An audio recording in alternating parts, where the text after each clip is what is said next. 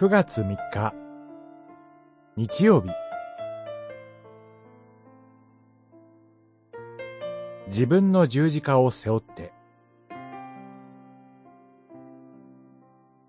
マタイによる福音書。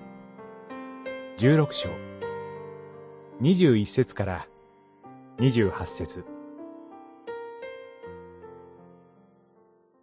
それから弟子たちに言われた。私についていきたい者は、自分を捨て、自分の十字架を背負って、私に従いなさい。十六章、二十四節。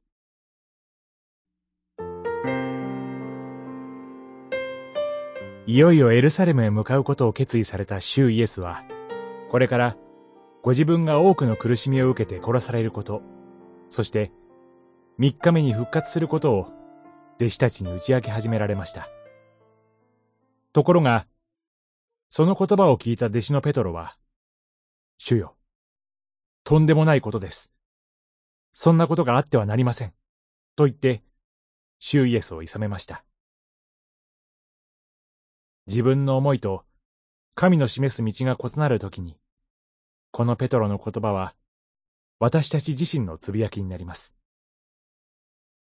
しかし、そのようなつぶやきにシューイエスは、あなたは、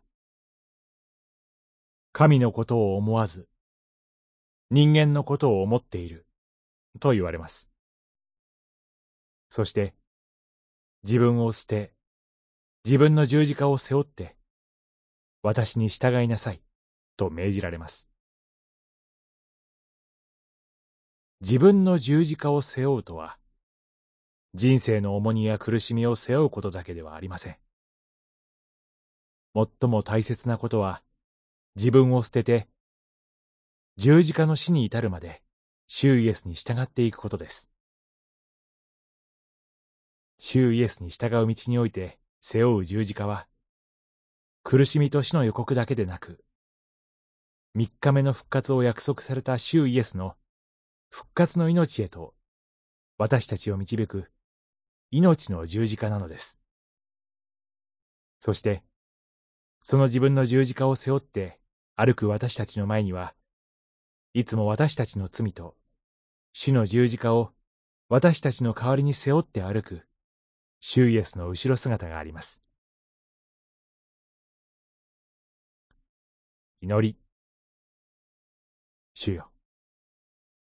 私たちを自分の十字架を背負って主の後ろに従っていくものとならせてください。